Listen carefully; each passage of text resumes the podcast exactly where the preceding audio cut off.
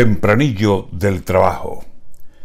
Ya que han pasado las fechas de diversión y descanso, de cenas con sí y con sa, y de entrega de regalos, a ver si algunos se dejan, de los políticos hablo, de decir y de amagar, de prometer y no hago, y se ponen desde hoy a desnudarse los brazos y a trabajar por España, que bien que lo están cobrando, porque entre virus, subidas, negociaciones y apaños, aquí lo que hace ya falta es que trabajen las manos. 7 de enero, señores, hora de volver al Tao.